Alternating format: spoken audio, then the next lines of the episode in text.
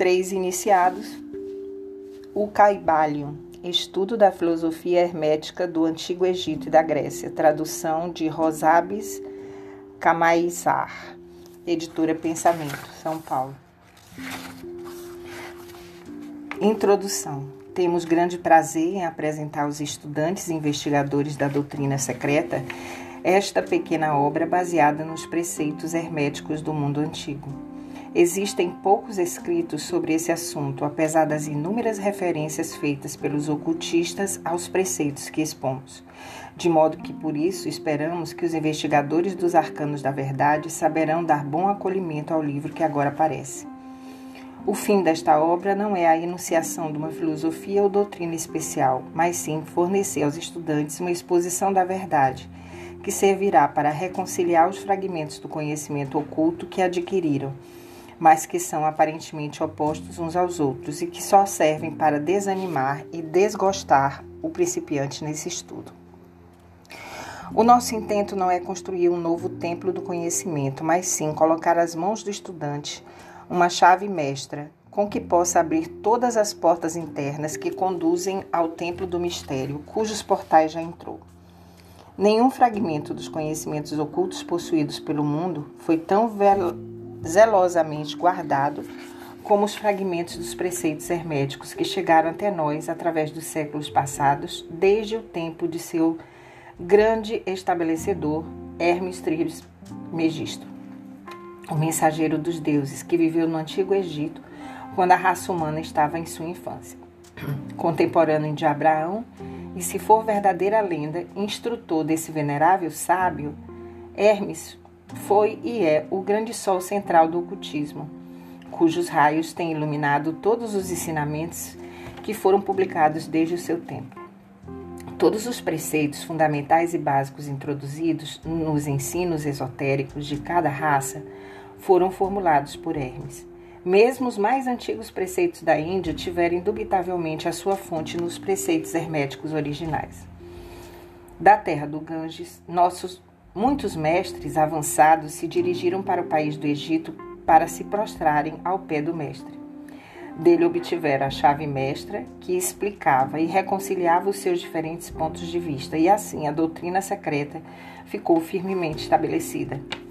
De outros países também vieram muitos sábios que consideravam Hermes como o mestre dos mestres, e a sua influência foi tão grande que, apesar de numerosos desvios de caminhos, de centenares de instrutores desses diferentes países, ainda se pode facilmente encontrar uma certa semelhança e correspondência nas muitas e divergentes teorias admitidas e combatidas pelos ocultistas de diferentes países atuais.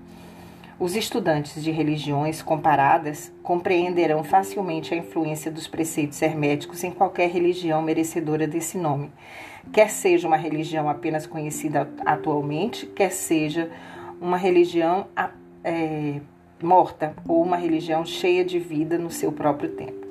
Existe sempre uma correspondência entre elas, apesar das aparências contraditórias.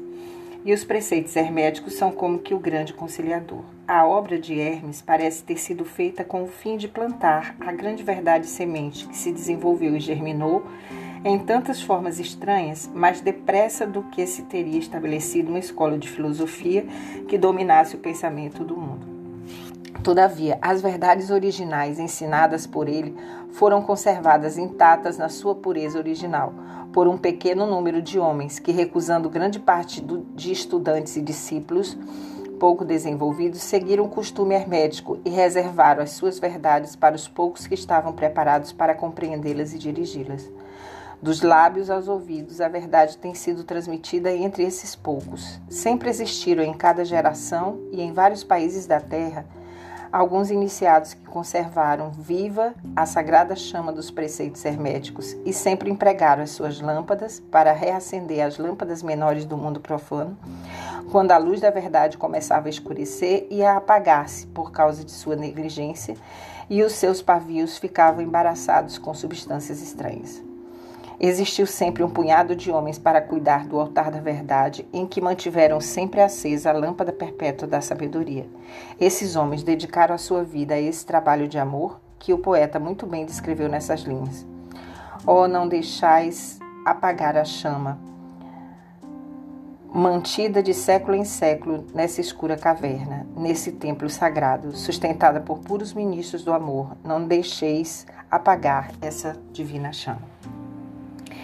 Esses homens nunca procuraram a aprovação popular nem grande número de prosélitos. São indiferentes a essas coisas, porque sabem quão poucos de cada geração estão preparados para a verdade ou podem reconhecê-la se ela lhes for apresentada. Reservam a carne para os homens feitos, enquanto outros dão o leite às crianças. Reservam suas pérolas de sabedoria para os poucos que conhecem o seu valor e sabem trazê-las nas suas coroas, em vez de as lançar ao porco vulgar que enterrá-las-ia na lama e as misturaria com seu desagradável alimento mental.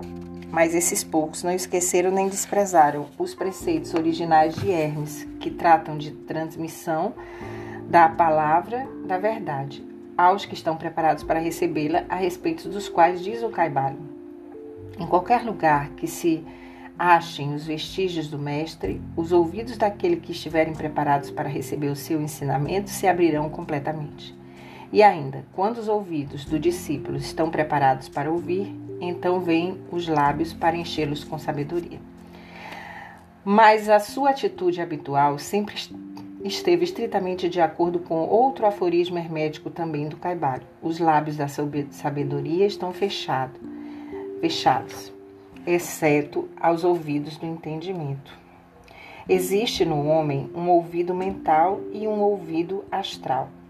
Assim como ele tem um ouvido físico, porque o que está embaixo é análogo ao correspondente ao que está em cima, não é igual. No estado de êxtase, o ouvido mental do entendimento se abre e ouve uma voz, a voz da harmonia infinita, que lhe revela por meio de uma música celeste os mistérios que ele deseja saber.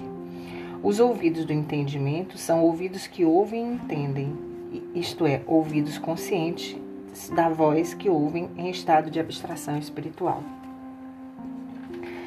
Os que não podem compreender são os que criticaram essa atitude dos hermetistas e clamaram que eles não manifestavam o verdadeiro espírito dos seus ensinamentos nas astuciosas reservas e reticências que faziam. Porém, um rápido, um rápido olhar retrospectivo nas páginas da história mostrará a sabedoria dos mestres que conheciam que era uma loucura pretender ensinar ao mundo o que ele não desejava saber nem estava preparado para isso.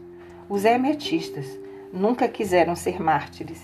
Antes, pelo contrário, ficaram silenciosamente retirados com um sorriso de piedade nos seus fechados lábios, enquanto os bárbaros se enfureciam contra eles nos seus costumeiros divertimentos de levar à morte e à tortura os honestos, mas desencaminhados entusiastas que julgavam ser possível obrigar uma raça de bárbaros a admitir a verdade, que só pode ser compreendida pelo eleito já bastante avançado no caminho.